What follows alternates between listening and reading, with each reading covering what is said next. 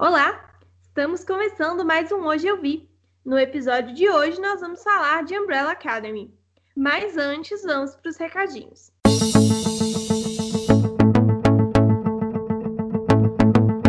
Os recadinhos, por enquanto, ainda são os mesmos. Sigam a gente nas redes sociais, em todos os lugares, como hoje, underline eu vi. Aproveite, vá na sua plataforma preferida e dê uma nota positiva pra gente. Não se esqueça de sugerir lá nos comentários desse post outros temas e outras coisas pra gente gravar. E, claro, fique atento às postagens no Instagram para adivinhar a pista do episódio de semana que vem.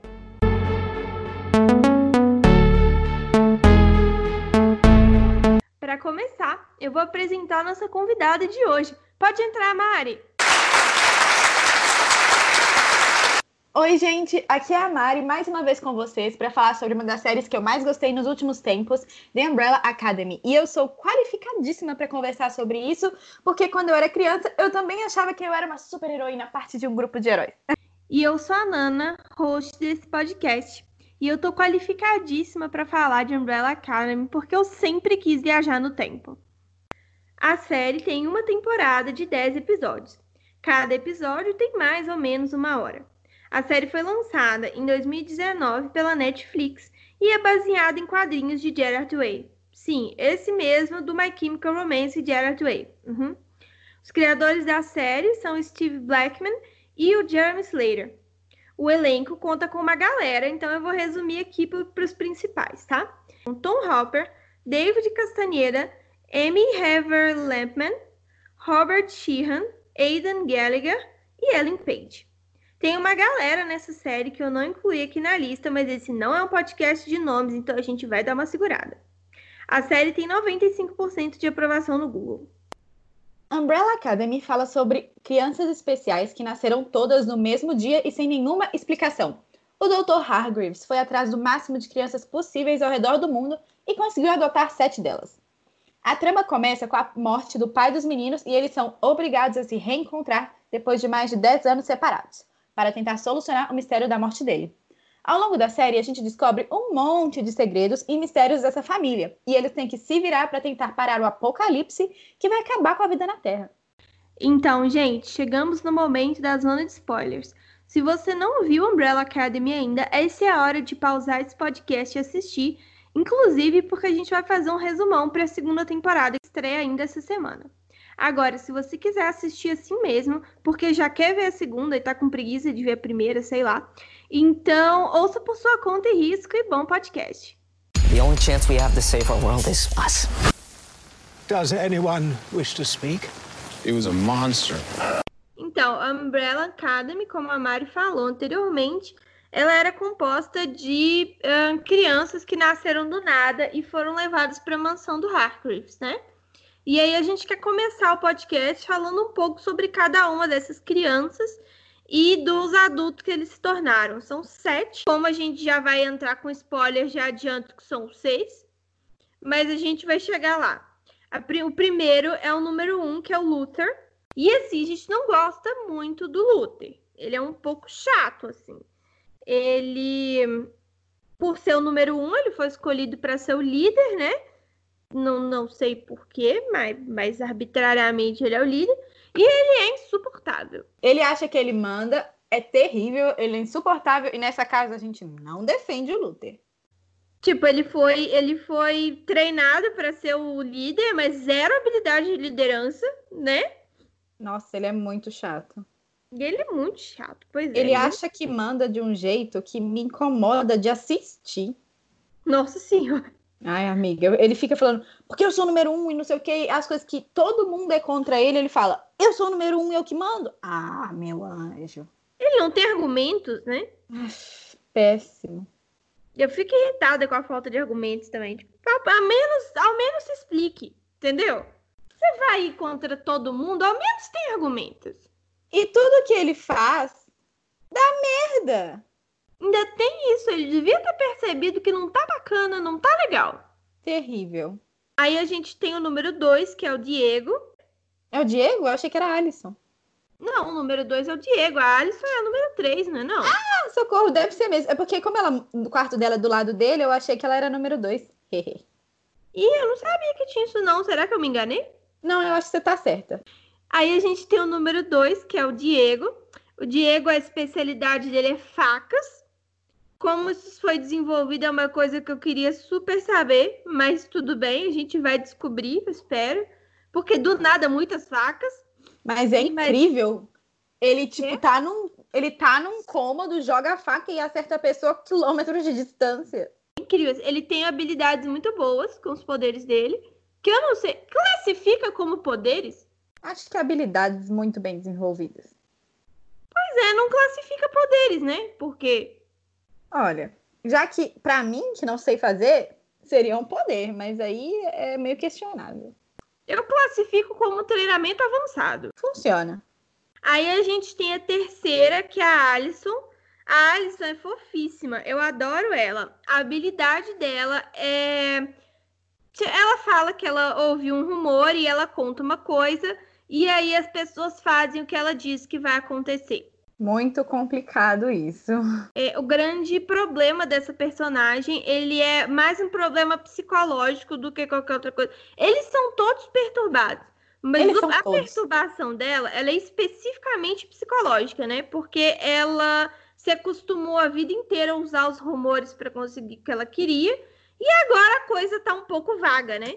É muito triste quando em algum momento da série, mais pro final, passa um flash de todos os rumores que ela já contou. E ela fica tipo assim: minha vida é uma mentira. Tipo, eu nunca fui a popular do colégio, eu nunca fui uma estrela de Hollywood, eu nunca fui nem casada. Era tudo mentira do rumor que eu contei. Tipo, nunca foi genuíno. Sim, ela começa a repensar todas as vezes que ela usou os poderes na vida pessoal dela, né? E esse é o grande, o grande drama dessa personagem. Porque ela usa com a filha, né? Que ela usa com a. Nossa, pesado. A gente vai chegar nesse episódio. O número 4 é qual? Ah, o número 4 é o que a gente gosta, é o Klaus. É o Klaus, é o amor da minha. Fala você dele, porque eu já falei de três. O Klaus, ele é tudo pra mim. Eu não sei descrever ele além de perfeito, mentira. O Klaus, ele tem a habilidade de falar, ver e conversar, né? Com os mortos. Lá na frente também a gente descobre que ele tem habilidades mais que especiais sobre isso, mas ele tem medo de mortos, ele morre de medo de espírito. Então ele nunca desenvolveu muito bem essas habilidades dele e é por isso que ele é drogado, tipo assim, usa muitas drogas para tentar ficar sempre no estado de transe, para ele não ver gente morta, porque acaba que as pessoas aparecem ali. E por ter essa habilidade de ver gente morta e espíritos e tudo que aconteceu aí, ele sempre tá com o número 6, que é o Ben, o irmão das meninas que morreu ainda jovem porque ele tem um poder muito doido, ele tira uns tentáculos, não sei de onde, e consegue matar um monte de gente assim. Ele é muito um justiceiro, ele é muito bonzinho, a gente gosta do bem, mas infelizmente a gente só vê ele como espírito. E aí, é, fazendo um paralelo de uma série que lançou um pouco antes, e assim o conceito ficou muito na minha cabeça. O Klaus é muito parecido com um dos gêmeos de The Hunting of Hill House. É, a Maldição da Residência Rio. Tem um dos personagens, Mari não viu porque Mari não vê terror, mas tem um dos personagens, Mari, que ele é drogado também. Ele tá sempre com problemas de, com drogas porque ele é perseguido por um dos fantasmas. E ele não consegue lidar com o fato de que ele está sendo perseguido por um dos fantasmas na vida inteira. Menina, é o mesmo droga... conceito. É o mesmo conceito, sim. Só que a gente não pode falar que um copiou o outro, porque o quadrinho saiu muito antes da série e a série saiu muito depois da outra série, sabe assim? Difícil. Tipo, teve o quadrinho, a Maldição da Residência Rio também é baseada num livro antigão. Então, na é verdade, eu acho que é só uma grande coincidência, sabe? Ou é aquele famoso copia, mas não faz igual? Não, mas pior é que eu acho que é uma grande coincidência mesmo, porque é parecido, mas as coisas foram feitas em épocas diferentes e, sabe? O número 5, ele chama. Isso mesmo, ele chama número 5. As crianças, elas não tiveram nomes. O pai, o senhor Hargreaves, ele apenas numerou as crianças de 1 a 7. Quem deu os nomes que eles têm hoje é a mãe. Ela é uma robô. Ela chama Grace. E ela foi feita para ser babá deles, para ser a mãe deles, porque o pai nunca se importou. Então, o número 5, ele tem uma habilidade especial muito interessante, que é, é ele consegue saltar de um lugar para o outro, tipo, como se fosse um teletransporte. Eu acho que é isso. E também ele consegue ele viajar no tempo. espaço, resumidamente. Oi? Ele faz viagem no espaço. Isso, ele faz viagem no espaço. E em algum momento ele faz uma viagem no tempo e fica preso. Então, o que, que acontece? Ele viaja inicialmente no espaço e o sonho dele, quando criança, é viajar no tempo também. Aí o pai dele explica que é muito complicado, que é muito difícil, que não pode, mas ele fala, vou tentar, e aí ele fica preso. Ele fica preso um dia depois do apocalipse. Com tipo 10 anos, 12 anos, sei lá. Pois é, e quando ele volta no tempo, que é justo quando o pai morre, mesmo ele tendo 50 anos assim de vida, com aparência de 50 anos, quando ele faz essa viagem de volta no tempo, ele volta como um menino. Ele erra um pouco no cálculo, segundo ele fala, ele explica. E ao invés de voltar o corpo, ele volta só o cérebro e aí ele acaba ficando no corpo que ele tinha disponível, que é esse. E ele é tão bonitinho. Ele é, ele é muito bonitinho. Eu acho uma gracinha. E aí, por último, a gente tem a número 7, que é a Vânia. A Vânia, ela nunca teve poderes, pelo menos é o que a gente imaginava, né? Ela cresceu achando que ela nunca tinha poderes e tomando um remédio misterioso que o pai dava para ela sem saber por quê. Ela cresceu separada dos irmãos, porque se ela não tem poderes, ela não participa das missões e tal, né? E aí ela acabou crescendo separada deles e ela é muito ressentida por isso. Ela escreveu um livro sobre como era difícil estar nessa posição em que ela vivia, e isso acabou gerando muita revolta entre os familiares dela, porque sei lá, ela falou um monte de coisa horrível sobre eles que era o ponto de vista dela, embora fosse um ponto de vista meio distorcido, né?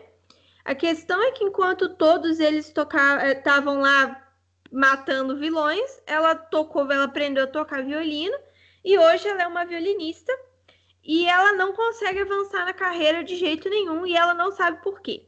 A gente também tem os personagens secundários que tem a mãe, como eu já mencionei um pouquinho antes, e tem o Pogo, que é um Ai, macaco. O Pogo. Ele não é um macaco, ele é um, eu não sei o que ele é. Ele é um macaco, amiga. Ele é um macaco, ah, mas ele é um, ah, enfim, é um macaco e ele fica todo arrumadinho, todo vestidinho, é como se ele fosse o mordomo da casa. Eu adoro o Pogo. E o Pogo é dublado por um cara chamado Ken Hall, acabei de verificar aqui.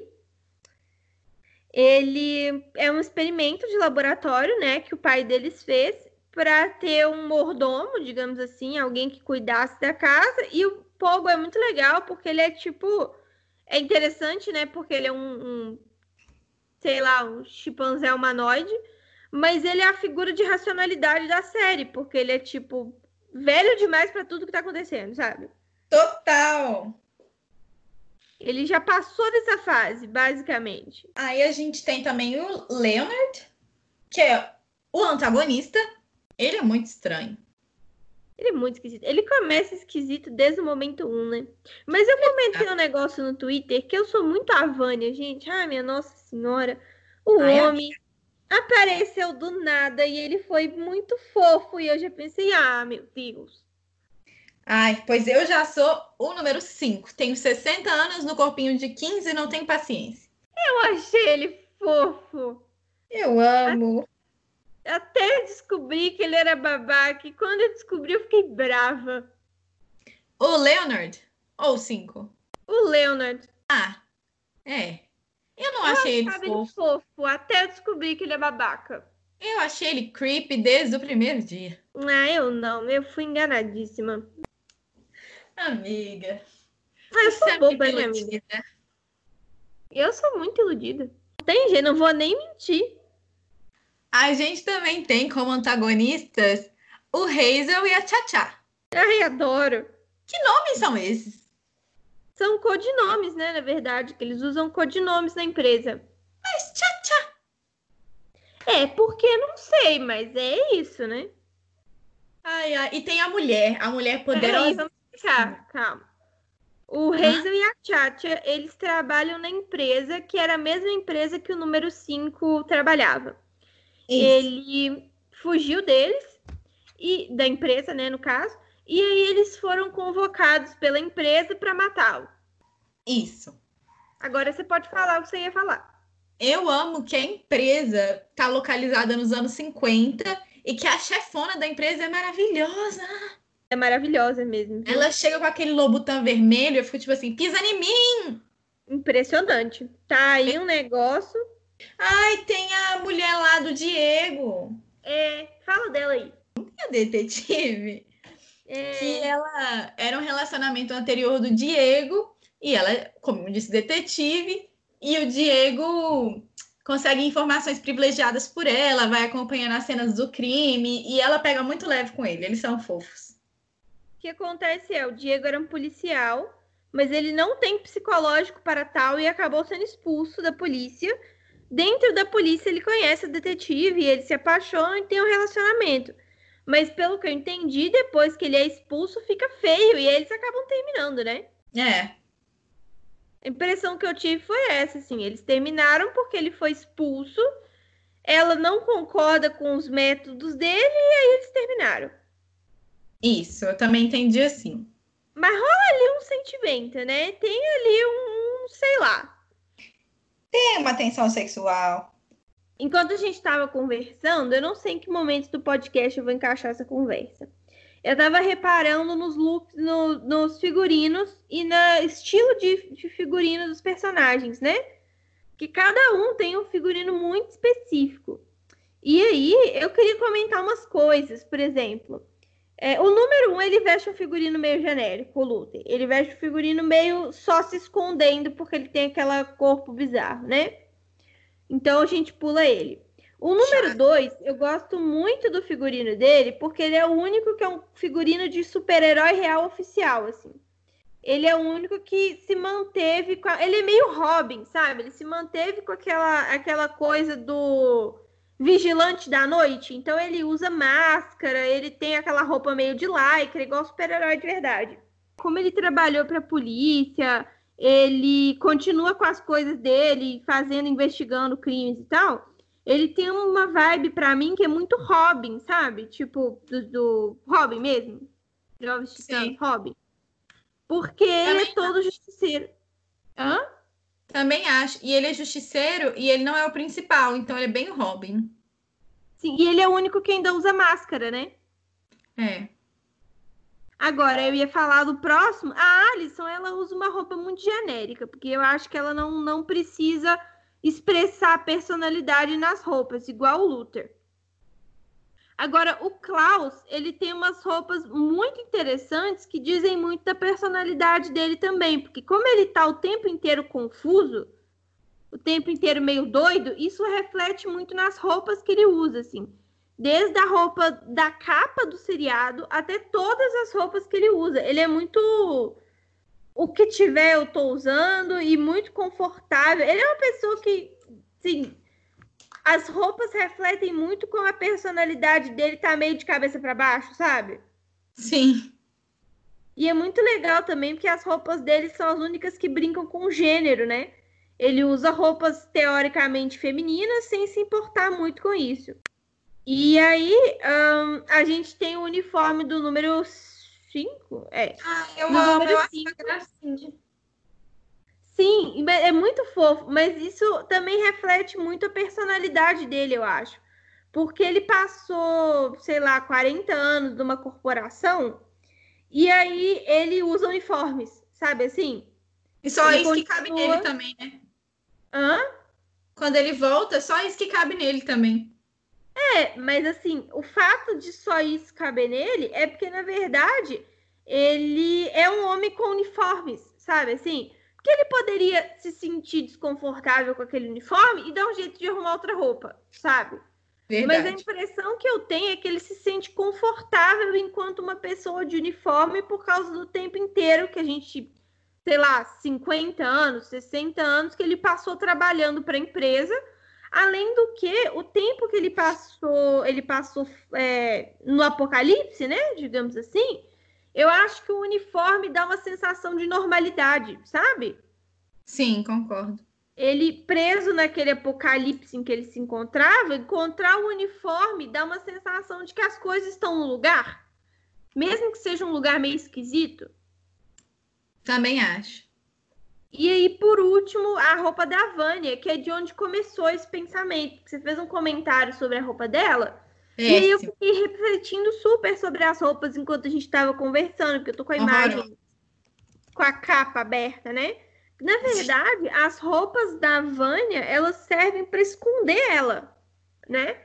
Ela tá o tempo inteiro tentando se esconder e as roupas refletem muito isso.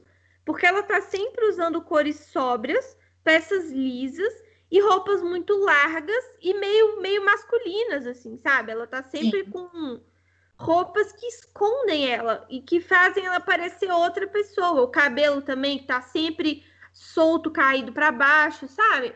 Para traduzir a linguagem corporal dela. Faz sentido. É uma roupa bonita? Não mas é uma roupa que reflete o estado emocional dela. Porque eu pensei, enquanto eu tava olhando, né, as roupas, os figurinos e tal, sobre como essa é uma vestimenta muito comum quando você é adolescente. E quando você é adolescente, você meio que tá querendo se esconder, né? É. E as roupas dela são umas roupas muito de adolescente, assim, de uns, uns moletomzões, calça jeans e umas calças largas, sabe? Umas roupas assim. Pra mim parece roupa de rapper. Ou isso. Só que como é tudo liso, fica sem estilo, né? Por isso que eu acho que tem mais cara de estudante mesmo. Ah, eu acho feio. É, não é bonito não. E aí agora a gente vai para os episódios, né? É. Eu quero começar comentando um pouco sobre o tom da série. Nos primeiros episódios, a série é muito alegre, divertida, e ela apresenta o universo de um jeito super tranquilo. Em algum determinado momento, ali pelo quinto, sexto episódio, a série toma um peso, mas toma um peso você achou que você estava numa série de super-heróis, mas na verdade você estava num dramão. A coisa, ela. Não, mesmo com o Apocalipse, sabe? Era divertido Apocalipse, agora é drama Apocalipse. Eu acho que desde o momento um a gente já consegue perceber que o povo é meio perturbado, né? Mas essa perturbação ela vai se ampliando a níveis assim inimagináveis, né? Não, é muito complicado, porque começa eles criança, tudo bonitinho, não sei o quê. Aí a gente vê que o cinco voltou com o olho.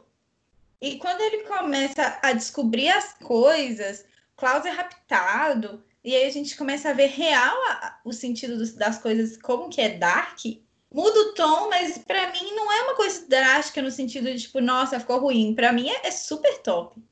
Não, não ficou ruim não, só ficou pesado. É, ficou, de fato. Ficou um climão, menina. Eles tentam amenizar isso, eu acho, no episódio lá, que botam o Luther para dançar com a Alison, mas eu tenho preguiça de tudo que tem o Luther, então para mim não fez efeito é, para mim não fez efeito também não. Mas era claramente uma tentativa de amenizar. Inclusive, você falou dessa cena do, do Luthor e da Alison, né? Luther, desculpa. Eu queria comentar que quase todo episódio tem uma cena envolvendo muita música e é uma coisa que eu acho incrível, assim. Eu acho é. que essa música, ela deve ser muito presente no quadrinho, né? Porque foi o Gerard, que é um músico, que escreveu, então eu suponho que o quadrinho tenha muito isso. E todas as cenas de música são incríveis. Eu adoro, menos essa. Inclusive, é numa cena de música que o Apocalipse chega. Sim, é tudo muito musical, né? Tipo, tudo envolve cenas de música. A música, ela conversa com a edição, conversa com tudo que tá acontecendo na série. É muito legal. Eu adoro. Sou suspeita para falar. Eu gosto muito dos momentos em que o 5 tá trabalhando na empresa em especial, Sim. quando ele volta lá pela segunda vez. Porque o que, que rola? O Simp trabalhava nessa empresa, voltou, né? Meio que escondido, mandaram Razor e a Chacha para matar ele. Só que dá tudo errado, porque eles são uma família de super. Enfim, super poderosa. Dá ruim. É. E aí, nisso, o Klaus. Klaus não. O Cinco consegue dar um jeito de falar com a diretora lá, a mulher da empresa, e volta a trabalhar na empresa. E ele faz uma zona naquele lugar. É perfeito. Ele queima os trem tudo. Ele tenta matar o povo. Ele manda uma carta pro, pra Rei, pro Hazel e pra Tchatcha falando coisas ao contrário. Eu adoro. Os cinco é muito inteligente. um ao outro, né? É, ele é muito perspicaz. Eu acho incrível. Eu também acho. E a gente esquece que ele é velho, né? Então é como se tivesse um adolescente fazendo isso tudo. É muito legal. É incrível. Eu também gosto muito da, da cena quando o, o Klaus ele foi sequestrado, né, pessoal? Eles sequestram Klaus para ver se eles conseguem reaver o número 5, tipo, numa troca. Só que ninguém nem dá falta do Klaus, gente. Morro de dó. Inclusive... Inclusive, deixa eu comentar uma coisa antes. Vai à vontade. Eu amo a cena logo antes deles sequestrarem o Klaus, porque a casa tá acabando e o tá de toalha ouvindo música incrível. Ele sai contornando assim, aí no fundo passa um corpo voando e ele lá tcharará, dançando. É muito bom. É tudo, gente. Eu amo, eu gosto muito dele. Para mim, nossa, ele e os cinco são meus personagens favoritos de longe. Nossa, para mim também. E aí ele é sequestrado, ninguém dá falta dele. E é aí que a é, detetive morre. O Diego me irrita, sabe? Mas eu acho que o Diego ele costuma estar mais certo do que o Luther. É, eles me irritam por motivos diferentes, assim. Eu só acho ele meio chato. Agora o Luther é insuportável. É justo. Mas eu fiquei triste com a morte dela. Foi triste. É, foi triste porque o Diego ficou chateado. Mas na verdade, a gente não teve muita informação sobre ela pra gente ficar triste por ela em si, né? É um ponto. Você fica é, triste pelo Diego. É verdade. Nesse ponto que o, o Klaus está preso, é interessante ver como é que ele consegue é, melhorar os poderes, porque ele está sóbrio, né? Como ele está preso, ele é feito de refém, ele está sóbrio, ele não está sob efeito de nenhum entorpecente. Então, ele começa a ver espíritos e se comunicar com eles e o poder dele começa a crescer. É muito tudo. É, a gente tem uma, uma redescoberta dos poderes dele, né? Que embora eles já sejam adultos, o Klaus ele faz o possível para fugir dos poderes dele. Então, ao longo da série, um dos, um dos desenvolvimentos dele enquanto personagem é justamente a gente redescobrir os poderes dele, né? É muito bom. E tipo assim, depois que ele sai daí, que ele consegue fugir, Uhum. Ele viaja no tempo. E eu Nossa, amo que viagem no, no tempo. Gente, meu coração. Nossa. Nossa, a bad, sabe? É péssimo. Eu fico triste. Ele cai em qualquer lugar da guerra do, do Vietnã. Sim. E e, tipo assim, cair lá na guerra do Vietnã e ele é colocado como soldado, e lá ele se apaixona por um cara que morre. Meu Deus, eu acabei de ver a morte da mulher e você me arruma outra morte. Ah, tipo, como se não fosse ruim o suficiente de ter caído no meio da guerra do Vietnã, ele tá, ainda se apaixona e o boy dele morre. É muito bad, porque aí a gente, antes de saber que ele morre, a gente vê o Klaus olhando para um bar de veteranos da guerra. E os veteranos são tipo assim: ei, sai daqui. Tipo assim, você não é veterano da guerra, você não tem nem idade para isso. E ele tá olhando a foto dele com o cara na parede, tipo, nossa, meu coração dilacerou 100%. Me arrepiei inteira. Ai, fico muito tristinha. Eu amo o Klaus e defendo ele sempre. E é muito legal, é... porque, tipo assim, nesse momento, quando, quando o Klaus explica pro Diego por que, que ele tá tão mal, ele explica de forma aberta e natural, sabe? Tipo, em nenhum momento a sexualidade do Klaus tá escondida, sabe? Tipo, Isso. na hora que ele vai contar, né, que ele perdeu alguém, uh, o Diego fala: Ah, você perdeu uma mulher porque é heteronormatividade, né? E aí o, o Klaus vira com todas as letras e com toda a naturalidade do mundo e fala: Não, eu perdi um homem. E aí o Diego. Amor da minha vida. Tá bom. É muito triste. É muito triste. E é legal que o Diego tratou com naturalidade também, né? Ah, natural, né, amores? Quem disse que não tá errado? Pois é. Mas é legal porque as séries elas deixam essas coisas meio escondidas, sabe? Mesmo quando não tem problema. Sim. E aí eu achei legal mostrar assim com naturalidade que o rolê é esse, sabe? Eu amo. Tem uma cena também que me deixa puta da vida, que eu não sei em qual momento da série que é mais, porque me perdi. Mas a Vânia tá lá com o Leonard. Uhum. Na casa dele. Ela ainda não descobriu muita coisa. Mas ela acha. Ah, isso eu não falei. Vou fazer uma retrospectiva. Quando o cara morre, o senhor Hargreaves, eu não falo o nome dele porque eu acho difícil. O povo se reuniu. E nisso que o povo se reuniu, começa com uma fala do Luther que já me irrita profundamente. Que ele vira para a Vânia e fala: Você não deveria estar aqui? Molly é pai dela também. Ai, Hans. Ai, que raiva. Hans começa assim. Mas aí, pulando Aham. o Hans do Luther, que se estende em toda a série, e eu duvido que passe na segunda temporada. Nossa, Vou eu também, porque assim, ele não melhorou quase nada, né? Não, guarda aqui esse recadinho que eu vou falar que a culpa do apocalipse é o Luther. Guarda isso, que eu vou chegar lá. Sim. Vamos falar sobre isso depois. Eu odeio ele. Ah, Enfim. Aí, nessa coisa que tá todo mundo na casa, a gente já entendeu que o Klaus é viciado. E aí o Klaus fuça em todo o escritório do pai para tentar vender alguma coisa para comprar drogas. Afinal de contas, eles nem são milionários, né? Ah, Isso não faz sentido para mim. É porque Mas- eles não vão liberar dinheiro pra ele, né? Amiga, mas tipo, eles não têm que liberar dinheiro para ele. A partir do momento que você tem mais de 21 anos, a sua herança é sua. Mas se você não tá apto, não necessariamente. Ai, não entendo sobre legalidades, mas enfim. Ele caça uns trem pra vender, pra comprar drogas. E aí ele acha uma caixa, uma caixa até bonita. Menina, gostei da caixa. Bela caixa, né? Dentro da caixa tinha um monte de nada e um caderno do pai dele. Que aí ele joga tudo no lixo e vende a caixa pra comprar drogas. E aí Sim. que entra o nosso Leonard, ele mesmo, o bonzinho miserável. Bonitinho, mas ordinário. Né? Nem bonitinho, né? Vamos ser sinceros. Não, Hum. não é. Mas a ideia era essa. cata esse livro do Sr. Hargreaves. Porque, e, tipo, ele é muito do mal, cara. Ele tinha acabado de sair da cadeia, tipo, uma semana antes, e foi lá de tocaia na casa deles, e por acaso vê o Cláudio jogando os treinos no lixo e cata o caderno. Ele é muito maluco, cara. Ele é filho da puta demais. Pode falar palavrão no seu podcast? Pode. Já Ele é saiu, filho cara. Se não podia, agora pode. Maldito, eu odeio ele. Fica tranquila, pode sim, não tem problema não. Ótimo, porque eu sou A muito. série é mais 16. Se a pessoa assistiu a série, ela pode ouvir um palavrão, entendeu?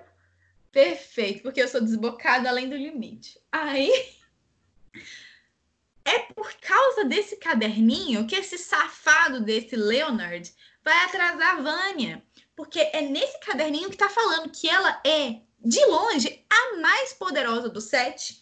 Mas o senhor Hargreaves não conseguiu controlar os poderes dela, porque eles são os poderes que vêm de emoções. E aí, Aí é complicado, né, menina? minha filha, sabe, eu vou chegar lá também sobre teorias que eu tenho a respeito desse macho. Era só pôr a mina na terapia, né, gente? Nem só terapia, tenta um pouco mais, sabe? Tipo, ele desistiu ali, tipo, ai, chega, vem cá, finge que Eu não não tem poder. disso. é. Ai, muito me estressou esse homem, me estressou além do profundamente. E por causa desse caderninho, que o Leonard vai atrás da Vânia. E finge de trouxa, ai, eu sou carpinteiro, quero aprender a tocar violino, me poupa. Aí esse esquisitão aí, como uma boa pessoa inteligente, bota o livro embaixo da cama, viado. Isso Que lugar pra esconder um livro, né, menina? Cara, quem, quem esconde as coisas abaixo da cama? Péssimo. Aí, o que que rola? A Vânia, que é a Nana, apaixonou pelo em uma semana, já tá quase morando com ele, né? Eu, é, culpada. Culpada. Não tenho argumentos. Não, Não? tenho. E aí, Vânia, também conhecida como Nana apaixonada, tá lá na casa do boy e fala: Ai, nós vamos lavar umas roupas. Lavar umas roupas. Aí ela baixa pra pegar as meias, porque o bonitão nem pegar as meias, ele cata as meias. Gente, ai que ódio, eu odeio homem. Aí, Peraí, Ela- peraí. Esse é o momento do, do podcast em que a gente fala que tem que acabar o homem. tem que acabar o homem. E até agora, ó, deve ter uma meia hora aí de episódio editado, a gente não falou isso uma vez ainda, então tem que acabar o homem, entendeu? Gente, eu achei que tinha ficado claro que tinha que acabar o homem quando a gente falou Luther. A palavra Luther já, já não, não presta já. Justo, mas é bom deixar claro que tem que acabar o homem, entendeu? Tem que acabar o homem. Como o homem ainda não acabou, infelizmente. Ah, mas não são todos. Eu não quero que o Klaus acabe. É, não, não é todo. Tá. Tem que acabar quase todo homem. Quase todo homem. O Hazel, eu amo o Hazel também. É, não, o Reis é legal. É, não. A gente tira os homens que a gente não gosta. Isso, pronto. Aí a Vânia acha o caderno, cara. Nesse momento, assisti na primeira vez, porque eu assisti algumas vezes, mas assisti na primeira vez, eu já tava assim, com a cara na tela do computador, berrando, tipo, ah, meu Deus, ela vai descobrir. E aí, o número 5 volta no tempo e as coisas retornam dois dias para trás. É, eu custei para entender isso. Eu fiquei Foi muito puta. As coisas estavam começando a dar certo. que eu tava contando, menina. Não, a, a Alison e o, o número um lá, que a gente, o, o, que não deve ser nomeado, que a gente não gosta dele, estavam tendo uma relação boa. O número 5 tava de. O número 5 não. Tava todo mundo bem. Aí o 5 volta de novo, o tempo volta, e aí dá bizil em tudo. E aí cancela tudo que tinha sido feito anteriormente, porque se voltou no tempo, nada daquilo aconteceu. E se nada daquilo aconteceu, ela, ela não achou o livro e ela não sabe de nada. Exatamente. A única coisa que aconteceu, porque eu falei precipitadamente, foi o Klaus. O Klaus viajou no tempo, foi durante essa loucura toda. Então ele não teve que, que retornar. Mas tudo, todo mundo, a Alison e o Luther, o Diego, a Vânia que achou o livro. Não aconteceu nada disso. E eu fiquei o quê? Muito brava. Nossa, sim. Eu também fiquei muito brava. Muito brava? Como assim? É porque aí a gente sabe que ela quase descobriu e dá uma angústia. E o pior é que quando ela descobre, assim, que a Alison conta pra ela, ela não acredita. Pois é. Trouxa, né? Agora, vamos lá, né? Ela não tem razão para acreditar também, né? Porque a, a a, a como ela chama? A Alison não trouxe uma prova. Não. Foi baseado nas minhas convicções, né? E aí, poxa, eu entendo por que, que ela não acreditou. Porque a irmã nunca tratou ela bem na cabeça dela. No fim das contas, não era isso. Mas na cabeça dela, a irmã dela nunca tratou ela bem. Aí vem um boy. E aí a primeira coisa que ela faz é o quê? Não, você não pode sair com ele, não. Concordo. E aí, nesse momento, que já voltou e embaralhou o tempo todo, o que, que rola? O nosso Leonard, também conhecido como Harold Jenkins, ele mata a primeira violinista. Fiquei chocada. Pra Vânia ter uma chance. E ao mesmo tempo que ele mata a mulher, ele some com os remédios da Vânia. Pra... Porque ele sabe, né, que ele tá com o caderninho, que os remédios são para impedir os poderes dela. Então ele some com os remédios dela e incentiva a gata a não usar remédios. E a gata confia no boy de uma semana atrás, que é carpinteiro, não é nem farmacêutico, a não usar os remédios. Como assim? Isso aí eu não faria, tá? É bom deixar claro. Isso aí é, tá, tá acima do meu limite do bom senso. É, é, tudo bom. Ai, ele pegou, Deus. Ele falou que ela não devia tomar os remédios. E aí ela não, falou: não, tá bom. Tá bom. Tá beleza. Ai, ai. Agora, ai. questionar por que, que ela toma remédio sem motivo, nunca questionou, né, bonita? Pois é. Complicado. Mas tudo bem. Isso rola. O Leonard leva ela para o meio do mato, sequestro. Atenção, sequestro, sequestro. Mentira, antes disso, rola um trem que me, me incomoda muito. A Vânia ganha a primeira cadeira, né? Porque, afinal de contas, a mulher morreu e ela tá com os poderes, mesmo se ela não tiver poderes, ela é boa violinista, ela é boa. Sim. Aí ela ganha a primeira cadeira. E aí, vai ela, toda fofa. Ai, gente, esse momento quebrou meu coração. Vai ela toda bonitinha, contar pra família. Ai, é aí que volta o tempo. É, vai ela, é, vai ela toda bonitinha, toda fofa contar pra família que ela tinha sido a primeira cadeira e quando ela chega, tava todo mundo em reunião. Tinha rolado uma baita de uma reunião em família. E quando ela chega, o Luther vira para ela e fala: O que você está fazendo aqui? Que babaca, né? Gente, não. Ele já me irritou. Tem, nisso, deve ter sido que uns sete episódios. Ele já me irritou pelo menos umas 400 vezes. Tipo isso. de- Porque qual a necessidade? Assim, tudo bem, não chamou ela, que eu já acho errado. Mas ainda perguntar o que, que ela tá fazendo, gente, pelo amor de Deus, tá amargurado, né?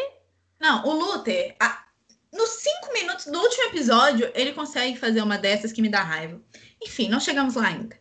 É, ele passa a série inteira fazendo raiva na gente, impressionante. Não. Mas a gente vai chegar lá, é. Podia morrer, não faz falta, gente. Pelo amor de Deus, o menino passou cinco anos na lua, ninguém deu falta. Tipo isso. Saco. Aí, eu não acho que eu deveria comentar porque me irrita, mas quando o Klaus volta à vida, ele leva. Na verdade, ele leva, não. Ele acha o Luther numa boate, numa rave. E aparentemente é a primeira vez do Luther, de tão chato que ele é, ninguém aguentava esse homem. É, Essa parte me irrita toda. Eu adoro essa sequência da boate, eu acho muito legal. A única parte que eu gosto é porque é nesse momento que o Klaus consegue falar com o pai. Ainda tem isso, que isso é muito legal também. Mas eu E- gosto de toda a estética da cena, eu gosto de como a cena é construída, aí vai ficando em câmera lenta, aí ele cai, aí de repente preto e branco, aí isso aqui que tá acontecendo, aí ele tá no céu, sabe? Eu gosto, só me irrita porque tem o Luther e aí você já viu, peguei ranço. Justo. Quero falar uma coisa pontual sobre o céu. Gente, Deus é uma mulher criança indiana. Sim, Perfeito! Perfeito. Eu, levei, eu demorei um pouco para entender, porque quando o Klaus vai pro. Quer dizer, enfim, quando ele chega lá onde ele tem que estar, onde quer que ele esteja. é, ele se depara com uma menina. Pra mim, a fisionomia dela é meio assim, meio indiana. Posso estar falando bosta, mas pra mim é. Também, mas eu não tenho certeza. Eu não tenho conhecimento indiano o suficiente, mas, Mas eu tenho essa impressão também. Representatividade, não é uma menina loura do olho azul. E nem um cara. Sim, não é um cara. Olha só que inovador. É engraçada a conversa que eles têm, porque em alguns momentos eu acho que ela fica tipo assim: ah, o que você está fazendo aqui? Aí o Klaus está tipo assim: você não devia amar a todos nós igualmente? Aí ela tá tipo assim: hum, não todos, amo. Muito bom. Eu acho que Deus é bem desse também. Esse- Sem a impressão que dá na série é que os humanos apareceram sozinhos e ele concordou. É tipo, ah, então, já que eu sou deusa e eu tô aqui na minha bicicletinha, eu vou deixar, mas tem uns que me incomodam. É, tipo isso. Eu amei a deusa. Eu também amei a deusa. Eu gosto que o céu é em preto e branco também, acho, acho a estética bonita. E só a camisa do Klaus é colorida porque ele não morreu. É, e é, é nos anos 50 o céu também. Amiga, é tudo nos anos 50, amiga. É, é o melhor ano. Você sabia que a minha festa de 15 anos foi temática de anos 50? Ai, que legal. Amiga, você não foi. Não, eu não era sua amiga ainda. Mas todo mundo foi. Mas eu não era sua amiga ainda. Você perdeu um festão. Perdi a. Mas aí, Ah, voltando, é aí que a gente descobre que o Klaus tinha um potencial muito maior que ele não, no caso, não conseguia mexer. E mais pra frente a gente descobre que aí ele consegue fazer com que o, os espíritos se materializem. Então, tipo assim, os espíritos conseguem fazer coisas, bater em pessoas, puxar pessoas, enfim. É um poder que ele nunca conseguiu ter e que agora, de repente, ele consegue. Uau! por quê? Porque o pai dele é um surtado, né? E aí Gente. ele lida com os problemas da melhor forma possível, que é vou trancar meu filho com os demônios, entendeu? Ou então, ele é muito chato, vamos mandá-lo para a lua. Ótimo para solucionar problemas. Gerenciamento de crise tá ó 10-10. Péssimo. A cena da festa, aí a gente descobre que o pai dele ai, não presta, e É, aí ele é. volta pra terra. É aí que ele fala também que ele. É aí que o pessoal descobre que, na verdade, ele se matou. Sim. Porque ele sabia do apocalipse. Então ele precisava dar um jeito de todo mundo se reunir para parar o apocalipse. Isso é muito suspeito. E aí, como diz o Klaus, não tinha como dar uma telefonada. Pois é, né? Aquela coisa. É telegrama, Um telegrama, um e-mail. o e-mail, qualquer coisa, sinal de fumaça, não sei. Código Morse. qualquer coisa. No próximo episódio, a gente vê todo o episódio do Leonard, ou Harold, forçando a Vânia a mostrar seus poderes. Porque quando ela sai da casa, que ela estava contando pro pessoal que ela ganhou a primeira cadeira de violino, e o Luther é um completo imbecil, e ninguém faz nada. Isso é muito importante, ninguém faz nada. Ninguém faz nada. Isso me irrita também. Porque ele ser um imbecil, ele é um imbecil sozinho. Mas por que Pois ninguém é. faz nada? Exato. A Alison tá desde o primeiro episódio tentando ser uma irmã melhor, e quando ela tem que ser uma irmã boa, ela fica calada. Era a hora de falar alguma coisa, sabe? Me irrita. Ah, um detalhe também, que lá no primeiro episódio, lá, nossa, voltei muito no tempo, mas é só um pequeno detalhe. O número 5 escolhe especificamente a Vânia para conversar, e eu acho isso fofo. Sim, eu também achei fofo. Mas, é Mas- por quê? É porque ele não sabe que ele escreveu o livro. Ah, mentira, ele sabe sim que Ele leu. leu. Ele fala ainda que é bom. Ele é o melhor personagem. Não Ele é. adianta. É, quando a Vânia foi contar pro povo e ela foi expulsa de casa, ela fica tão puta e como ela não está usando remédios, eles descobrem que ela tem. Aliás, ela descobre que ela tem poderes, porque ela entorta uns bagulhos. Assim. Sim, ela entorta os postes na rua e os prédios e os carros. É bem esquisito. É bem complexo. E aí a- o Leonard começa a treinar ela com os poderes. E ela fica tipo assim, deixa de ser ridículo. Ela, eu, eu acho que esse momento da Vânia é um momento que seria muito parecido comigo. Porque ele vira pra ela e fala assim: movimente esse barco. Aí ela tá tipo, "Pff, pelo amor de Deus, esse eu vou movimentar esse É braço. tipo isso. Tem que esticar a mão. Movimenta você o barco, sabe? Ah. Ele, como um bom pedaço de bosta que ele é, contrata uns cara pra bater nele, cara. O que, que foi aquilo? Pra deixar a gata com raiva. Meu Deus! Bem feito, se machucou inteiro. Pois é, aí ela fica com raiva, mata metade do povo que tá lá, arranca o olho dele fora e deixa todo mundo em CTI. Tipo isso. Não, na verdade, ela matou todos e um tá no CTI, mas vai morrer. Vai morrer. E o Leonard tá sem olho. E o Leonard é bem feito, né?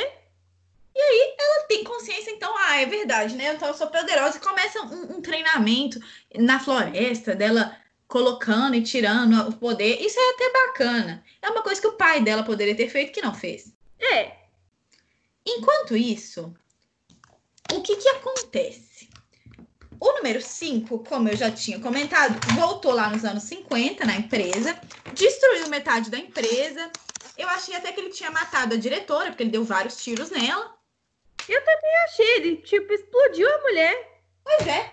Ele explodiu as maletas tudo pra, né, impedir que as pessoas continuassem fazendo. Porque a empresa, o que que rola? Acho que a gente não explicou sobre a empresa. A empresa, Não, ela foi feita para manter a linha do tempo do jeito que ela deve ser. Então, se dentro dessa linha do tempo está estipulado que ah, nesse período aqui vão descobrir a eletricidade, e nesse momento aqui o apocalipse vai acontecer, isso tem que acontecer. E quem tenta desviar disso tem que morrer. Então é igual eles falam até do presidente que morreu, é o Kennedy. Kennedy, eu acho. É, eles, eles até mostram que foi inclusive o número 5 que foi mandado lá para matar ele, porque ele estava desviando o tempo um pouco das coisas. Então, ele, eles têm que fazer a linha do. tem que manter a linha do tempo, né? E é para isso que essa eh, organização existe, para fazer com que ela se mantenha.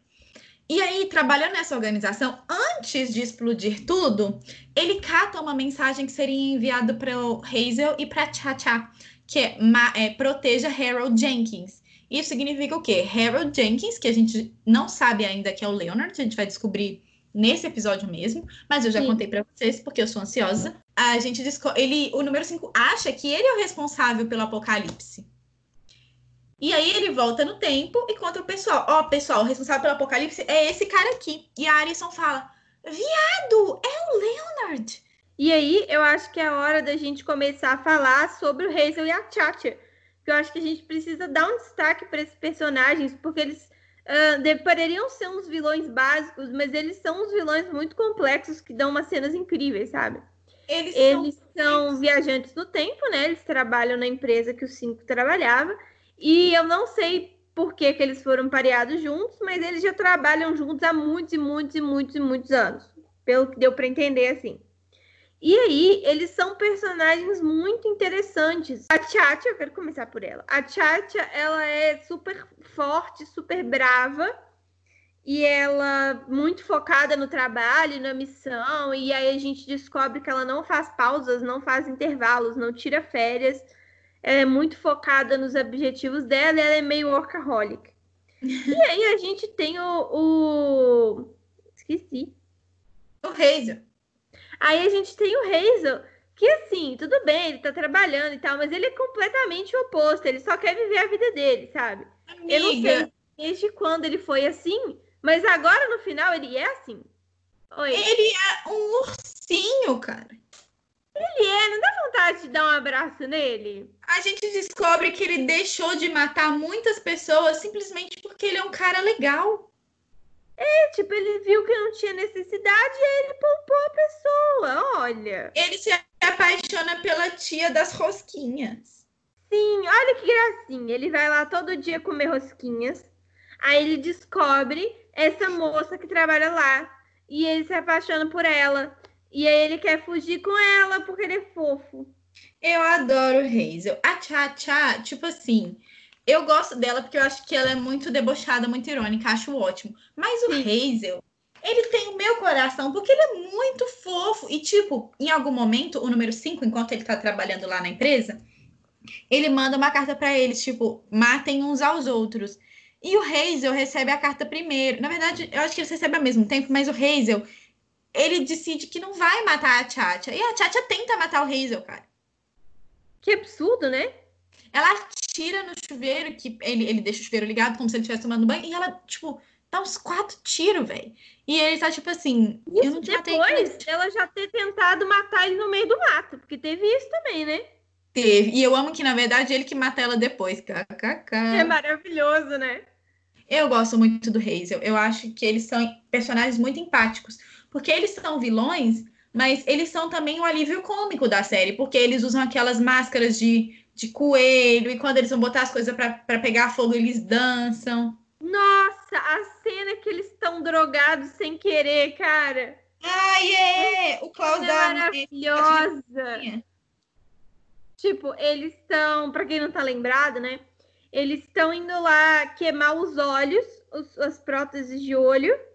Só que eles comeram brownie do Klaus sem saber que o brownie era batizado. E Hum. eles chegam lá mais loucos que o Batman, entendeu? E aí eles não percebem que eles estão muito loucos. E aí eles decidem, assim, num ato de, ah, parece uma boa ideia, explodir o lugar. E eles começam a jogar álcool em todos os lugares, dançando. É uma coisa incrível. Eu adoro. É muito bom. A gente descobre de quem que é o olho, não descobre? Descobre, é do Leonard. Ah, é o olho que ele vai botar no lugar do que ele perdeu, né? Sim. É isso. Só que ele nunca chega a botar porque ele morre. A gente gosta de quando ele morre. Gosta. Sabe o que, que eu lembrei? Essa morte dele é muito parecida com a morte da mãe da Carrie. Quem? Sabe Carrie, de Carrie Estranha? Não. Amiga. Eu, pra mim, aquela cena que tá tudo voando em direção dele é muito a cena da Matilda. Não. Deixa Só eu que explicar. um final triste, óbvio. Deixa, eu- deixa eu explicar. Era uma vez o Stephen King, certo? Certo. Um dos livros mais famosos dele é o Carrie Estranha, que é sobre uma menina que descobre na adolescência, junto com a primeira menstruação dela, que ela tem poderes. Uhum. Ela tem, ela mora só com a mãe. A mãe é extremista religiosa e nunca explicou ela sobre nada, inclusive sobre menstruação. Então ela tem um leve surto. E além disso, no dia que ela menstrua, como ela não teve preparação nenhuma para tal, ela fica muito apavorada e rola um bullying, porque ela menstruou com tipo 15 anos. Todo mundo já sabia muito bem o que estava acontecendo e ela acha que está morrendo. Então ela sofre um bullying pesadíssimo. E aí ela vai, ela vai enlouquecendo nesse processo. E aí com isso ela descobre que tem poderes, porque os poderes dela também são ligados ao emocional, igual a da Vânia. E aí, em determinado momento, a- ela é convidada para ir no baile de formatura do terceiro ano. E a mãe dela não deixa ela ir porque é extremista religiosa. E aí ela decide que ela vai assim mesmo, e numa das discussões, logo antes do baile, tipo assim, meia hora antes dela sair pro baile, ela mata a mãe exatamente daquele jeito. Gente, tudo bom? É igualzinho, tipo, ela tá na, ela tá na porta de casa, a mãe tá na sala, na copa ali, não é copa, né? Essa cozinha com a mesa de jantar que eles têm nos Estados Unidos. A mãe tá ali nessa mesa, a Carrie começa a girar as sacas da casa e enfia todas as sacas da casa nela. Complicado isso. É igualzinho, igualzinho assim. Não é nenhuma referência, não, é igual. Mas antes de matar o Leonard, ela quase mata a Alison. Ela acha que ela matou a Alison, né? Mas eu acho que foi bem feito, tá? Porque a Alison chegou lá, eles foram pro meio do mato, tava todo mundo procurando o Harold Jenkins, porque ninguém acha que a Vânia pode ser digna de qualquer coisa. Isso me irrita um Sim. pouco. Já fico Mas, irritada aí, é. É. Mas aí vai todo mundo atrás dele e a Alison vai lá e tá tudo muito louco, porque a Vânia tá tocando violino e as coisas estão tudo tipo, uh, voando, uhul. Boa explicação, muito complexa, muito elaborada. Amiga, mas tá tudo muito uhul. As coisas estão mexendo, gente. É isso. Tá tudo vibrando. E aí, a Alison tá tipo, o que está rolando? E a Vânia tá tipo assim, sou eu. E a Alison, mentira, amor, me conta outra. E nisso, elas começam a conversar. Agora, uma pausa. Uma pausa nisso aí. Ela tinha um arquivo enorme de informações sobre o Leonard. Por que, que não levou para dentro da casa? No carro. No carro. Pegasse a pasta e entrasse com a pasta na testa, entendeu? Tá no script. É, tipo, eu tenho aqui essas informações importantíssimas que você não vai acreditar. É mesmo? Cadê as informações no carro? Mas aí ela tem um momento de irmãs interessante, em que a Vânia conta e tal. E aí rola um flashback que a Alison fala: Oh, então tudo faz sentido. Que foi quando elas eram kids. Ele fala que eles deviam ter uns 5 anos no máximo, assim, eles eram bem pequenos. E a Vânia não conseguia controlar os poderes, e aí o pai, o belo bosta que ele é, fala que é para Alison para contar um rumor de que a Vânia não tem poderes, acha que não tem poderes. E aí, como eles são muito crianças, todo mundo esqueceu essa informação. E é muito triste porque o pai criou para ela no subsolo um, uma prisão, cara. É um trem com portas é um grandes banco. e grossas. É um cofre de banco, né? É um cofre de banco, sim. Para ela ficar presa dentro. Eu fico muito triste em ver isso. E mais triste depois, que vamos chegar lá. Vamos. Mas aí, aí a Alison fala: Ah, então foi por isso que o papai pediu para eu fazer isso com você. E aí a Vânia surta. Errada não tá, né? Não Vamos tá lá. Errada. Não acho que tá também, não. Mas o que que rola a, vou explicar por que, que a Alison tá errada. Porque aí a, a Vânia surta. E a Alison fala assim: não me obrigue a te contar um rumor. Ela ia contar, ela ia fazer a mesma coisa de novo? Ela ia contar o rumor pra Vânia, pra Vânia esquecer que tem poder de novo? Então, pois é, o que, que ela tava pretendendo fazer? Cancelar os poderes da Vânia de novo? Sacanagem. Isso é errado, cara. Claramente é da merda. Tipo, ela já viu que não foi legal, aí ela vai lá e faz de novo. Porque uma coisa é ela ter feito negócio quando ela era criança, não sabia por que o pai mandou. Agora, adulta, não tem justificativa? Pois é, e ela tá tipo assim, não me obriga. Eu ouvi um rumor. E aí, nossa, aí nesse momento eu tô assim, cara, você perdeu sua razão. Até agora você tava certa. Depois dessa frase, você tá errada, gata. Tá muito errada, cara. E aí, a Vânia faz, tipo assim, balança a mão e a Alison leva um corte na garganta e aí o Leonard chega nessa hora e fala: Oh meu Deus, vamos vazar. Eu não entendi um pouco direito. Ela cortou a garganta da Vânia com o poder dela? É. Eu fiquei meio confusa na hora. Ela pegou aquele negócio do violino, sabe? Sei. O bastão. E fez, tipo, apontou pra frente dela como se ela estivesse cortando o ar, sabe? Ah, é, eu fiquei meio confusa se ela tinha cortado com o violino ou não. Não, tipo assim, não foi com violino especificamente, foi com o poder dela. Sabe a Kagura de Nuyasha que mexe o leque? É aquilo. Não, mas eu acredito em você. Então, é isso. Ela pegou o negócio, fez assim e cortou a garganta da menina. E nisso ela já tinha falado que o Leonard era do mal, mas ela não acreditou. Ela fala, tipo assim, não pode ser, ele é diferente, eu amo ele. Gente, tem uma semana que ele conhece ela. Mas ele vê que eu sou especial. Uma semana. Mas eu amo ele. Pelo amor de Deus, uma sete dias. E aí, ela, ele chega, vê a Vânia desesperada, pedindo desculpa, toda suja de sangue, e some com ela, porque ele sabia que os outros irmãos estavam chegando. Vai dar ruim isso, né? É. Aí ele leva ela pra casa, dá um banho nela. É bem aquela cena de skins também que o Fred dá banho na F. Dá Sim. um banhozinho nela, porque ela está suja de sangue. E, e nisso, também é parecidíssimo com Carrie, tá? Meu Só Deus! Que Carrie, ela toma banho sozinha. Sangue de Cristo! Quer dizer, sangue de Alison! Uhul! Que horror! Aí, eles levam a Alison pra casa, pra mãe lá, robô, curar a Alison e tal, e eles conseguem. E aí começa a mexer um, um pouco o saco, porque a Alison começa a escrever, por, é, conversar por papelzinho, né? Escrevendo papelzinho. E ninguém leva ela a sério, ninguém. O pessoal finge que ela não tá ali porque ela não consegue falar mais. É? As pessoas de repente ignoraram tudo que ela fez até agora porque ela não fala mais. Hum. Pois é. E aí, o Luther. Ai, vamos começar a falar dele. Vamos falar mal do Luther. Quando a Alison acorda,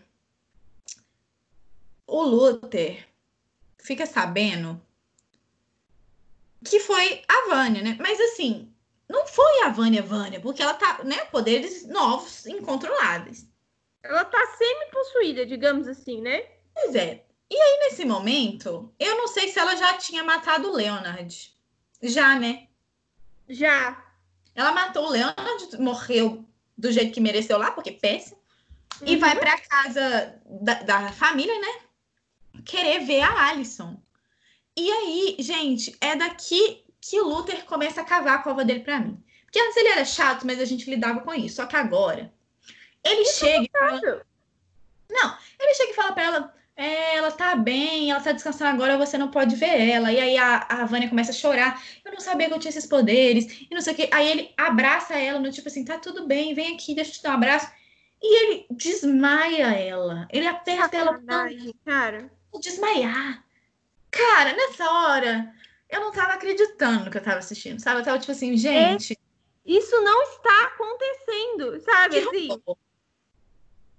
E aí, esse pedaço de bosta leva a Vânia pro cofre, cara. E aí, é mais uma hora que os outros irmãos me irritam. Porque assim, ele não estava segurando ninguém, tá? Eu não queria falar nada, não, mas o Luther não estava segurando ninguém. Todo mundo vê a Vânia, a Vânia tá literalmente chorando, desesperada, batendo no vidrinho, tipo assim, gente, me tira daqui, socorro. Todo mundo olhando para ela. Aí o Klaus até fala, gente, mas é a Vânia, ela é boazinha, não sei o quê. E aí o Luther, não, mas ela é muito perigosa, bababá, papai fez isso aqui para Ai, a devoção do Luther ao pai também me, me estressa. Nossa, muito estressante, sabe? Ele é muito filhinho do papai, assim. Não, tipo, se fosse eu, no segundo que eu descobrisse que eu passei cinco anos na Lua pra nada, eu ia atacar fogo naquele escritório, minha filha. Minha filha? Eu não tinha nem ido pra Lua cinco anos. Não, mas vamos supor que até aí você estava iludida. Foi pra Lua, cinco anos, voltou, descobriu que era pra nada. Esse homem não tem mais um ar de mim, entendeu? Nossa, e ah, ele fica que o papai construiu isso aqui para ela porque o papai tinha medo dela, ela exaltada. E aí, o único que defende ele é o Klaus. Ela, é o Klaus. Porque o 5, eu acho que ele nem tá aí. O. De, não, de, o 5 não tá. O Diego é aquela coisa. A gente também não gosta muito dele. É um homem, não dá para defender. O Diego é meio qualquer coisa, né? E aí a Alison chega e começa a escrever no papelzinho, o povo, tipo assim, ai, ela não tá escrevendo nada, não consigo ler, não fiz, não fui alfabetizada. Finge não que não tá escrevendo. E largam ela. Tipo assim, ah, então vamos aqui comer uma cenoura, fritar uma mandioca e larga a menina lá. Eu tô sem óculos. Isso significa que eu tô o quê? puta. Tirou o óculos, ficou nervosa. Pessoas que não me conhecem, saibam. Quando eu tiro óculos, é porque eu já cheguei naquele estado que você, tipo assim, pondo a mão na cara, passando a mão no rosto, assim, tipo, tô acreditando nisso. Eu já tô assim. O óculos, muito bom. Ai, gente, é. Eu vou até pôr ele de volta que eu não tô enxergando. Aí nessa hora eu fiquei um pouco, eu fiquei um pouco. Quando a Vânia surta e, e vai e coisa, eu tive uma pequena sensação de bem feito. Durou pouco, eu não vou mentir, durou pouco, mas durante alguns segundos eu pensei bem feito, bem feito. Fizeram bobagem, vai todo mundo morrer, mas depois eu me arrependi. Mas Eu não. Eu não acho, não. Eu só fico triste quando ela mata o Pogo. O resto, mereceu. Ai, mas eu gosto dos outros, dos outros, do, do Klaus e do número 5. Tipo assim, ela não fez nada com eles, ela destruiu a casa só. Mas a intenção era matar todo mundo, então eu fiquei preocupada. Eles que lutem. É. Mas eu Mas- achei que eles iam morrer nos escombros, porque na primeira versão eles morrem nos escombros. É. Não sei, eu não, não tinha ligado muitas coisas nesse ponto, não. Eu sei que eu, eu levei um susto quando ela arruma um zoio branco, explode o cofre, e aí ela começa a andar e a casa começa a cair. E aí eu fico muito triste quando ela interroga o Pogo e, e mata o Pogo. Tipo, eu adoro o Pogo, que dó. Ai, pois é, foi muito triste. A mãe é a única que morre, é a única que morre enterrada, né? Sim. E o resto do povo sobrevive. E aí, nessa hora, eles ainda não entenderam que é ela o apocalipse, gente. Quando claramente é ela o apocalipse, né? E aí, tipo assim, o Klaus tá tipo. O Klaus não, o número 5 vê aquela cena e tá tipo, cara, é, foi aqui que eu acordei. Então o apocalipse já acabou. Quer dizer, o mundo. A, a casa tá destruída, o jornal tá aqui. E o mundo não acabou. Uhul, impedimos o apocalipse. Eles ainda não entenderam que é a Vânia. Não é isso, amiga. Ele percebe, ele achava que a casa tinha se destruído junto com o apocalipse. Pois E é, aí, aí como a casa Mas ele percebe que é antes, então o apocalipse ainda tá para acontecer.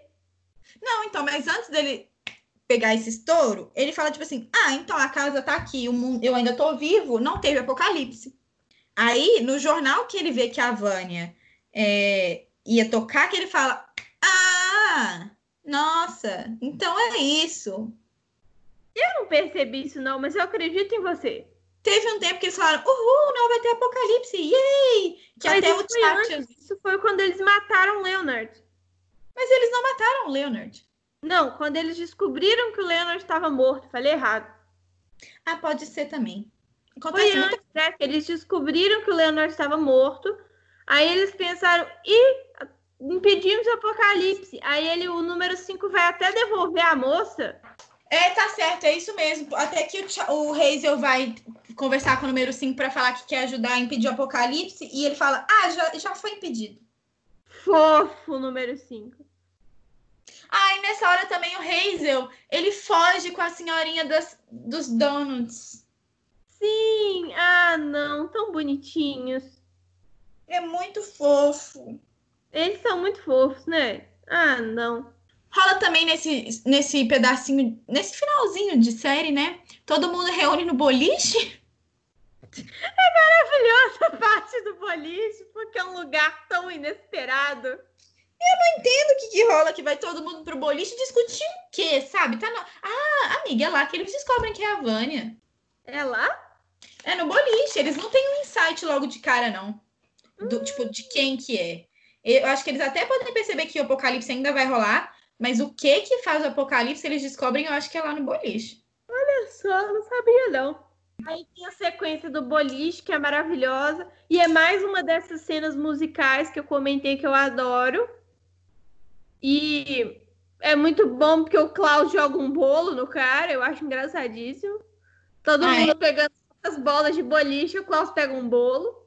Eu amo. E aí eles resolvem fugir pelas bolas de boliche, que eu achei sensacional. Eu não sei se isso é possível, mas eu achei muito legal. Amiga, não me atentei. Fiquei me perguntando se era possível. Eu olhei eles escorregando e passando por baixo da coisa. Eu falei, hum, será se? Nessa hora eu tava muito preocupada porque a diretora mandou esses caras pra matar todo mundo e aí eu já tava tipo assim, ah! Aham, justo. não tava conseguindo prestar atenção em muita coisa. Depois disso que eles finalmente entenderam, nossa, povo burro, difícil. Mas entenderam que a Vânia vai todo mundo pro teatro, que é onde ela tá tocando. E aí, ai, gente, não, sério, os meninos, os homens, têm a brilhante ideia de atacar ela enquanto ela está tocando violino.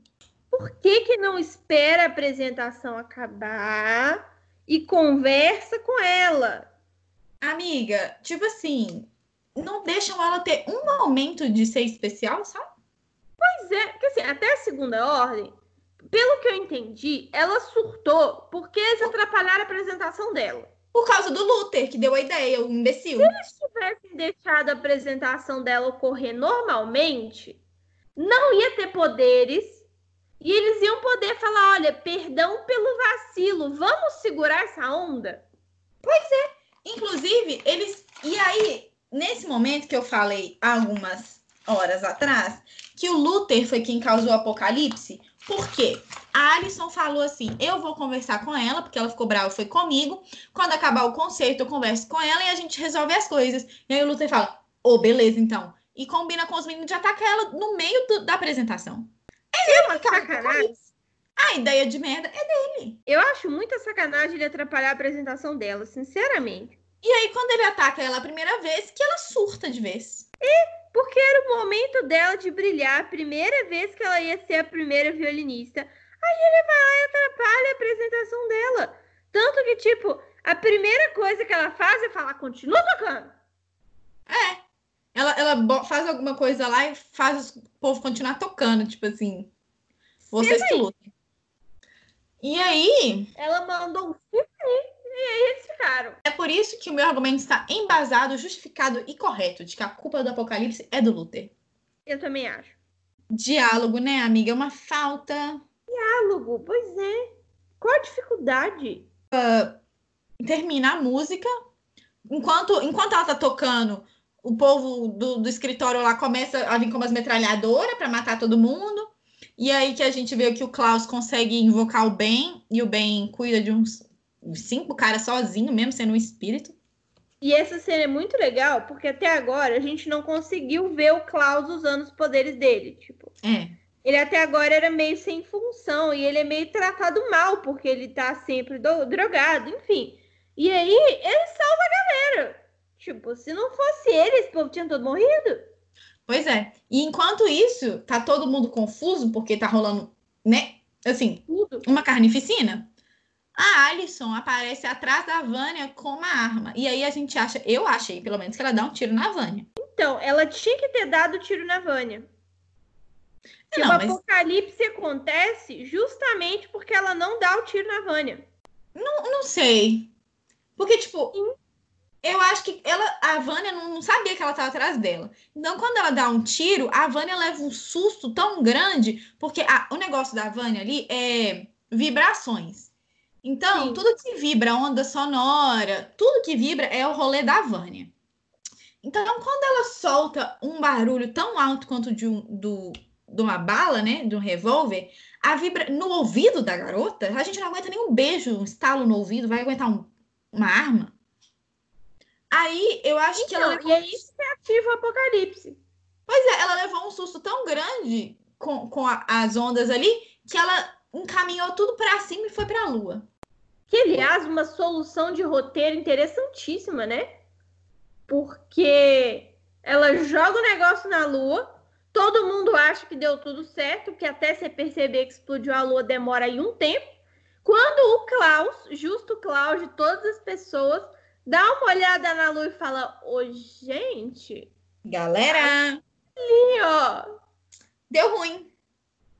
É, E é uma coisa que não tem o que fazer, né? Porque mesmo que eles impedissem, impossível, mas mesmo que eles impedissem todas as pedras de chegar na Terra, a ausência da Lua já estragaria o planeta todo.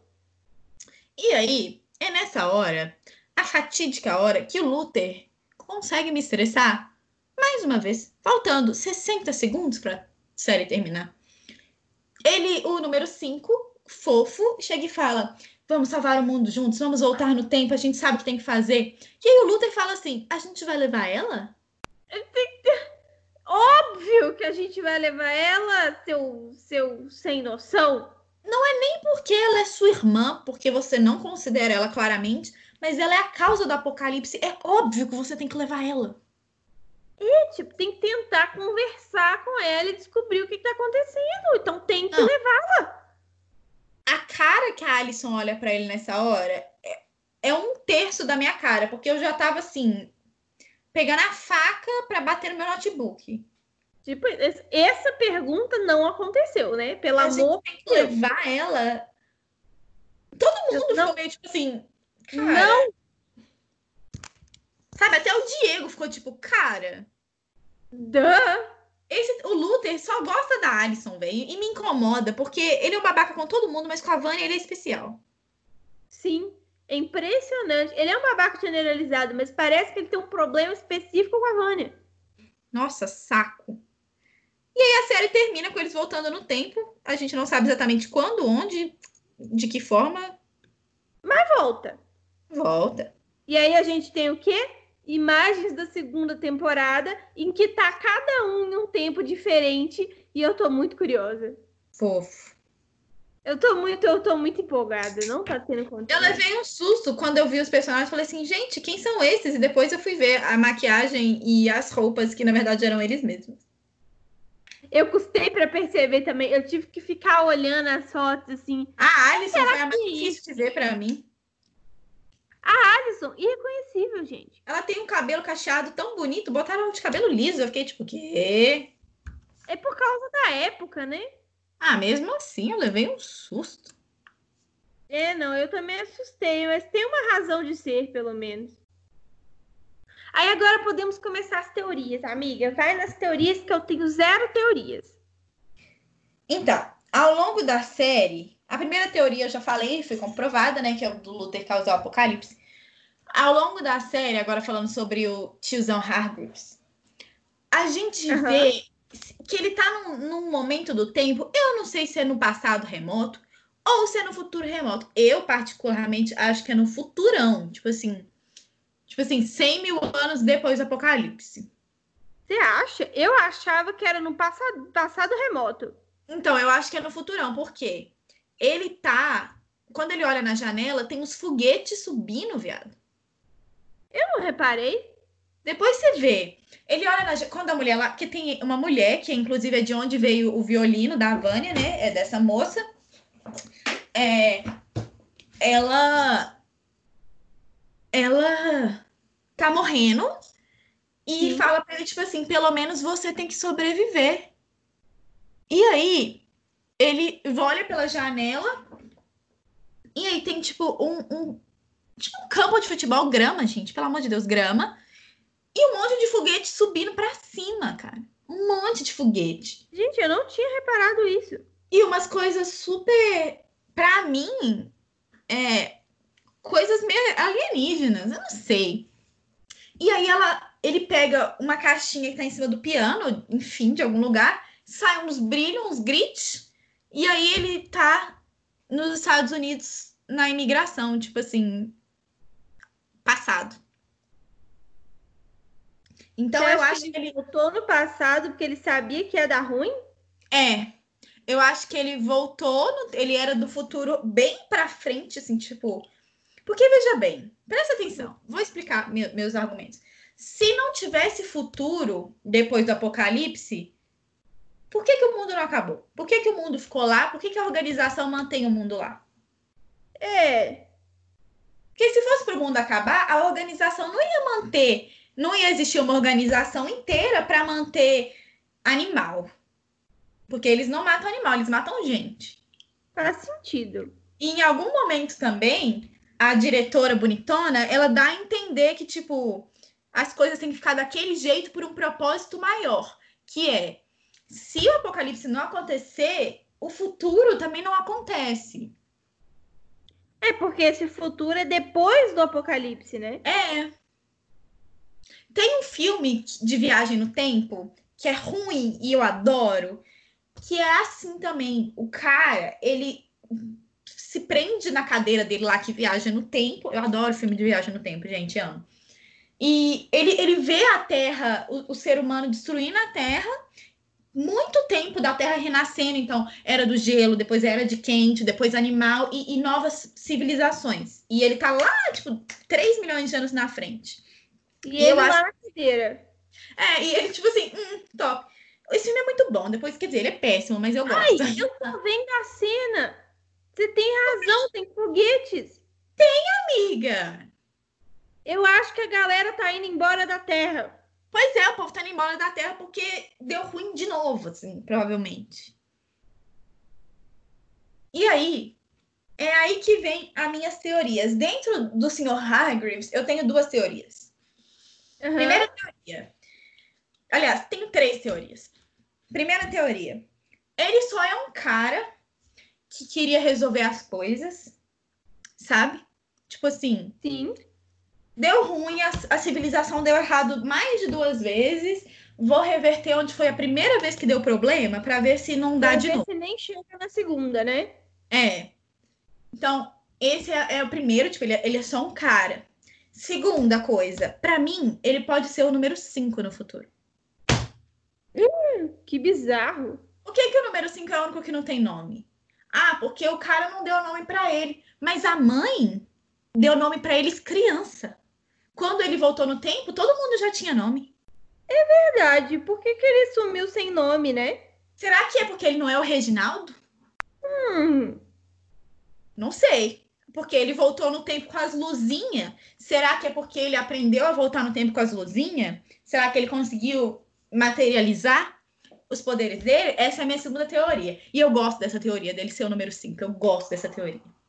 Mas mostra ele velho e ele não é assim. Uai, amor, mas as coisas mudam.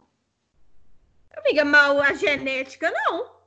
Não, mas ele, tipo assim, o senhor Hargreaves, ele já era velhaço. Os cinco tinha uns 40, 50 anos no máximo. Dava pra colocar uma barba ali e virar o mesmo cara. Assim. Não, ele tinha 60, amiga. Ainda assim. Ele fala, eu tenho 58 anos. Ah, eu acho que ainda assim. É o estilão. Hargreaves tem tipo 80? Ele é velhaço. Hum. Ele já era velho quando adotou os meninos? É, você tem um ponto. Se ele já tinha. É, não, é. Talvez ele tivesse uns. É. E fora que ele veio do futuro, né? Então, já mais velho ainda. E aí, tá aí, por que, que ele não envelhece? Que poder é esse que ele tem? É, eu achei muito estranho que ele não envelhece. Porque quando não mostra é. ele a long time ago, ele tá a mesma idade. Tá igual. Então, ele é um cara que viaja no tempo, tem poderes do tempo. Quem é que tem poderes no tempo que a gente conhece? É o cinco. Mas aí tem outra coisa que pode ser também. No primeiro episódio, falou assim: X crianças, tipo 40 crianças, nasceram no mesmo dia de mulheres que não estavam grávidas. E se o Hargreaves é uma dessas crianças? Que não é o 5, é uma oitava criança? É, porque na verdade não tem só sete, tem tipo quase 100 ele Mas aí comprar ele viveu a vida dele toda, voltou e adotou os outros? É. Tipo assim, Pode, ele viveu a vida dele sozinho, com o poder dele lá sozinho, deu ruim, e aí ele tá tipo assim, eu vou juntar o máximo de criança possível, igual a mim, para resolver esse problema. Mas não sei, porque aí ele tinha que ir bem para frente, né? Mas é, não sei, enfim. Não seria, que... essa última eu acho que não encaixa, porque não seria a vida de uma pessoa normal, porque aquele futuro ali é bem no futuro. Pois é, mas e se ele tem poder de viajar no tempo também? É. Eu não, não sei, são teorias. Não sei. Eu gosto mais da segunda teoria, que ele é o 5. Eu adoro essa teoria. Comple eu gostei, achei complexo, achei interessante. Aí vai disso. Mas que ele é um cara do futuro que voltou para resolver o apocalipse, isso é. Isso é, isso é verdade. Esse aí é bem claro mesmo. E aí eu acho muito foda, tipo, por que que ele volta? Como é que ele sabe a data certinha de quando voltar? Sabe? Tudo. Quem é, é aquela mulher? Quem é aquela mulher? É, pois é. É porque nada pensando... na série é, é de graça. E aí teve essa cena de abertura com essa galera e nunca mais falou nada, né? É, tipo, eu, tô, eu fico pensando que talvez esse, essas crianças que nascem do nada, assim, seja interferência dessa mulher. Pode ser ah, também. Tipo assim, lá do futuro, ela, ela, sei lá, quando ela ia morrer, lançou poderes para que. Enfim, não sei, amiga, porque o Matrix é muito doido, né? Né? Mas as minhas teorias, assim, tá, vão por aí. Que o, o, o, o, o Hargreaves, eu não sei falar o nome dele, não adianta. Ele, ele, ele tá envolvido na maracutaia. Gostei, gostei da teoria, vou ficar com ela. Vamos ver se vai explicar alguma coisa na segunda temporada que sai essa semana ainda. Sim, sai essa semana, cara. Eu tô muito animada. Ah, eu tô muito ansiosa, que droga, porque eu não tenho tempo disponível, mas eu vou ter que ter. Amiga, vai ter que dar um jeito, porque Inclusive, eu quero ter alguém para comentar comigo. Ai, amiga, mas eu terminei antes de você. Hã? Eu terminei essa vez antes de você. Não, mas é porque esse eu vi devagar de propósito. Eu tô falando a próxima. Tá bom. É porque eu vi anotando e tal, observando, blá blá blá. Eu vi mais devagar, mas eu quero a próxima. Você viu devagar e não viu a cena mais importante da série. Eu vi, mas eu não tinha percebido. Amiga, eu fiquei encucadíssima. Eu assisti isso e eu fiquei assim, horas pensando o que pode ser, de onde saem esses foguetes, quem é esse homem? Como é que ele veio do Agora futuro? que eu vi o foguete, eu fiquei bolada. É, menina. Como é que ele veio do futuro? Como é que ele sabia a data direitinho? Como é que ele sabia a data de morrer? Para dar uma semana para os meninos. Inclusive, que merda. Que eu, uma semana de morrer. Podia dar um mês? Que loucura! Menina, é verdade. Hum, que loucura. Eita, segunda temporada promete, viu? Tomara que eles foquem nisso, porque é onde está a minha maior curiosidade.